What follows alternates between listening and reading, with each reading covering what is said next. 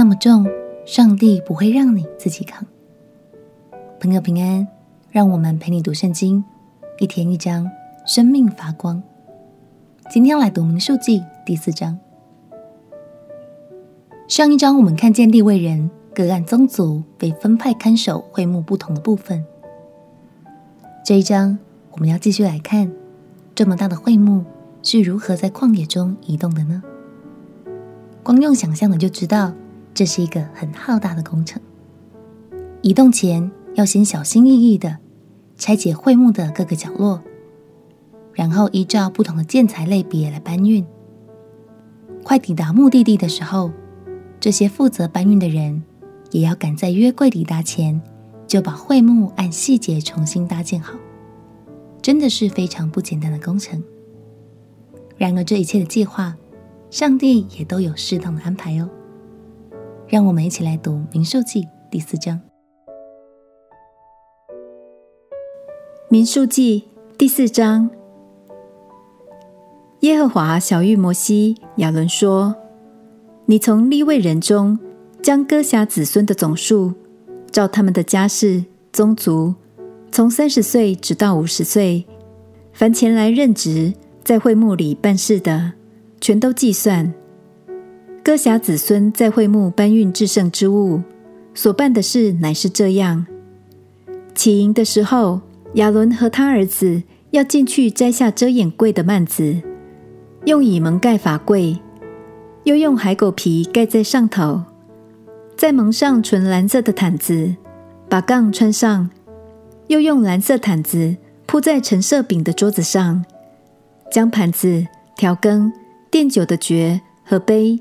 摆在上头，桌子上也必有常设的饼，在其上又要蒙朱红色的毯子，再蒙上海狗皮，把杠穿上，要拿蓝色毯子，把灯台和灯台上所用的灯盏、剪子、蜡花盘，并一切盛油的器皿，全都遮盖，又要把灯台和灯台的一切器具包在海狗皮里，放在台架上。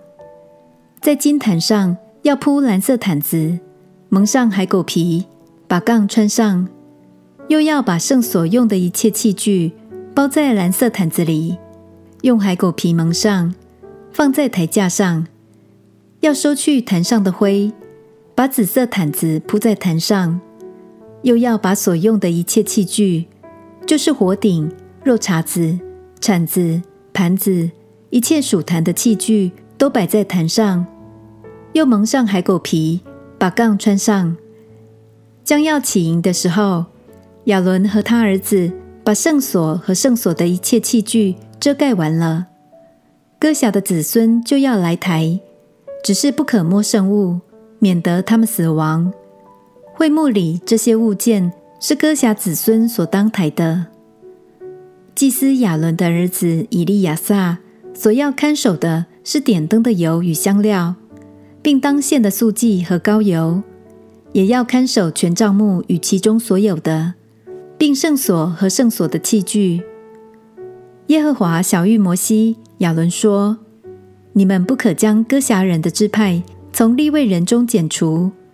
他们挨近至圣物的时候，亚伦和他儿子要进去派他们个人所当办的、所当抬的，这样待他们，好使他们活着。”不致死亡，只是他们连片时不可进去观看圣所，免得他们死亡。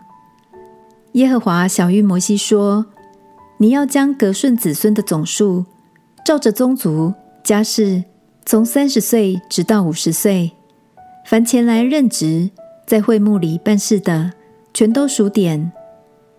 格顺人各族所办的事，所抬的物，乃是这样。”他们要抬帐幕的幔子和会幕，并会幕的盖与其上的海狗皮和会幕的门帘、院子的围子和门帘。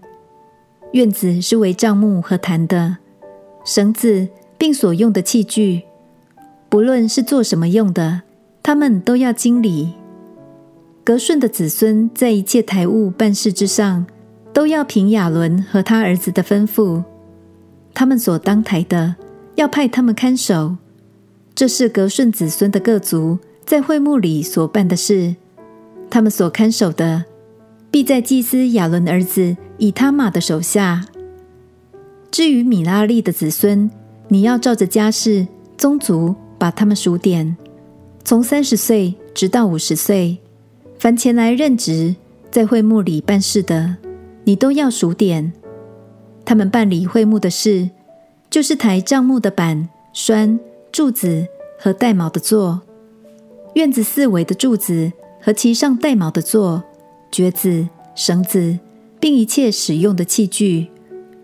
他们所抬的器具，你们要按名指定。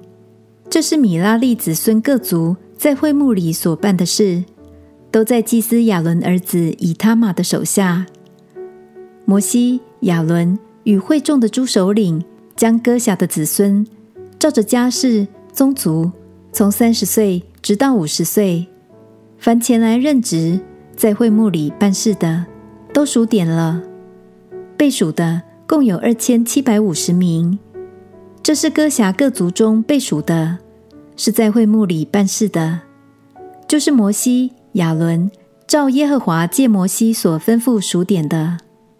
革顺子孙被数的，照着家世、宗族，从三十岁直到五十岁，凡前来任职在会幕里办事的，共有二千六百三十名，这是革顺子孙各族中被数的。是在会幕里办事的，就是摩西、亚伦照耶和华借摩西所吩咐数点的。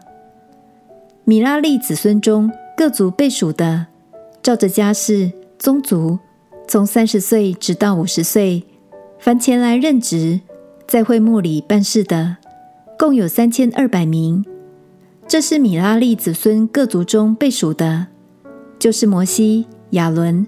照耶和华借摩西所吩咐数点的，凡被数的利未人，就是摩西、亚伦，并以色列众首领，照着家世、宗族所数点的，从三十岁直到五十岁，凡前来任职，在会幕里做台务之工的，共有八千五百八十名。